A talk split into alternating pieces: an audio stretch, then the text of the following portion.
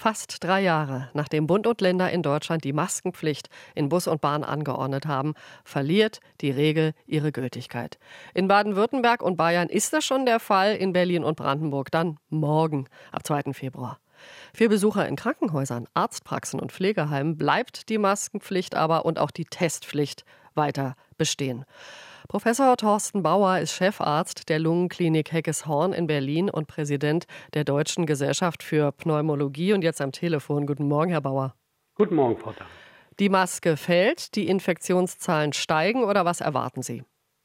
Wenn die Maske fällt, werden die Infektionszahlen steigen. Wir hatten in dem ersten Corona-Jahr 2020 zum Beispiel in Deutschland 25 Prozent weniger Antibiotikaverschreibungen.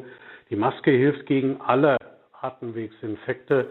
Deshalb werden die Zahlen steigen, aber ich glaube nicht, dass es ein gesundheitsmedizinisches Problem wird. Ist es also richtig, dass der Gesetzgeber jetzt die Masken fallen lässt? Ich halte das für richtig. Es ist der richtige Zeitpunkt. Den Winter musste man abwarten. Die Influenza-Welle ist aus unserer Sicht durch, deutlich früher als in den Jahren zuvor. Der AOK-Bundesverband fordert, die Maskenpflicht für Besucher in Kliniken und Pflegeheimen noch mindestens bis zum Frühsommer zu verlängern. Das gilt ja nur bis Anfang April. Was sagen Sie denn auch als Klinikleiter? Ja, also im Prinzip wären wir im Krankenhaus die Masken auch gerne los. Wir tragen sie ja auch schon seit drei Jahren. Aber wir haben natürlich mit besonders vulnerablen Gruppen zu tun, insbesondere natürlich auch in den Altersheimen. Allerdings ist es ja so, dass es auch vor Corona schon ein Infektionsschutzgesetz gab und wir bei besonders vulnerablen Gruppen Masken getragen haben. Aus meiner Sicht kann man es also durchaus auch in die Verantwortung der Krankenhäuser zurücklegen, wann Masken getragen werden. Und dann auch jetzt äh, zurückgeben, weil das gilt ja noch bis Anfang April bei Ihnen. Ja, bis Anfang April geht es noch. Man darf nicht vergessen, das ist ja auch ein Wahlkampfthema. Ich würde jetzt natürlich die Masken wäre ich äh, in der politischen Entscheidung jetzt auch nicht fallen lassen, denn äh, man kann ja nur die Infektionszahlen erhöhen, das geht nicht anders. Aber letztendlich halten wir das jetzt hier im Krankenhaus auch nochmal drei Monate aus. Aber in den Öffis kann ab morgen, also in den Öffis in Berlin und Brandenburg, kann ab morgen jeder selber entscheiden, ob mit oder ohne Maske. Wer sollte Ihrer Ansicht nach weiter Maske tragen? Ja, es ist ja ein wichtiger Hinweis auch nochmal, dass Maskentragen nicht verboten ist. Das heißt, Patientinnen und Patienten, die aktuell zum Beispiel unter einer Chemotherapie sind, denen würde ich empfehlen, die Maske in den öffentlichen Verkehrsmitteln weiterzutragen. Man muss dann eben darauf achten, dass sie dicht ist, was ja viele ähm, während der Maskenpflicht nicht getan haben. Und dann ist es auch ein wirksamer Schutz gegen Infektionen. Und der Rest der Bevölkerung sollte dann mal maskenlos sein Immunsystem trainieren? Also stimmt das eigentlich überhaupt, dass zum Beispiel eine Erkältung das Immunsystem ja letztendlich stärkt? Also das hängt sehr vom Alter ab. Ähm, bei Kindern ist das so, also gerade Kinder unter fünf müssen Infekte kriegen, um ihr Immunsystem zu trainieren. Allerdings verliert das Immunsystem im Alter seine Trainierbarkeit und somit bleiben dann die Infekte zurück, die der Patient dann auch wirklich spürt. Wir werden allerdings kein Leben ohne Infekte führen können und deshalb muss sich das wieder auf einem neuen Niveau einpegeln. Also ist für Sie die Corona-Pandemie vorbei oder ist das einfach jetzt eine weitere Atemwegserkrankung, die noch viel besser erforscht werden muss?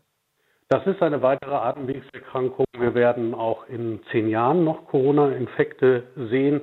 Allerdings ist die Pandemie, pandemische Situation vorbei. Das heißt, fast alle Menschen auf dieser Erde dürften mittlerweile Antikörper gegen dieses Virus haben. Und somit verläuft die Erkrankung vollkommen anders als wir das 2020 gesehen haben. Sollten wir uns aber trotzdem im Herbst wieder alle impfen lassen? Unbedingt. Ich würde diese Impfung als jährliche Impfung wird sie empfohlen werden, auch in den nächsten Jahren noch. Idealerweise kommt eine Kombinationsimpfung mit dem Grippeimpfstoff. Hm, Und was lernen wir aus Corona? Sie haben ja schon vor längerer Zeit ein Frühwarnsystem für Atemwegsinfekte vorgeschlagen. Wie stellen Sie sich das vor?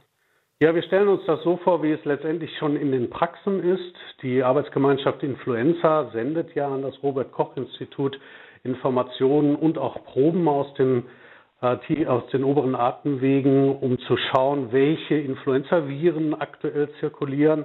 Dasselbe stellen wir uns vor für die Krankenhäuser, also für die schwerer erkrankten äh, Patientinnen und hm. Patienten, um zu sehen, welche Viren aktuell zirkulieren die so krank machen, dass man im Krankenhaus aufgenommen werden muss. Und, und wofür ist das gut? Das ist gut, um zu sehen, in welchen Bereichen wir Probleme haben. Was wir aus der Corona-Pandemie gelernt haben, ist, dass wir nicht in allen Regionen Deutschlands gleich reagieren müssen, sondern wir müssen die Hotspots identifizieren. Und das können wir so natürlich deutlich früher und auch präziser tun. Herr Bauer, herzlichen Dank fürs Gespräch. Gerne. Professor Thorsten Bauer, Chefarzt der Lungenklinik Heckeshorn in Berlin. Er ist auch Präsident der Deutschen Gesellschaft für Pneumologie. Und wir haben gesprochen heute, da ja morgen auch in Berlin und Brandenburg die Maskenpflicht zu Ende geht. Also in den öffentlichen Verkehrsmitteln ab morgen wieder oben ohne. RBB 24 Inforadio vom Rundfunk Berlin-Brandenburg.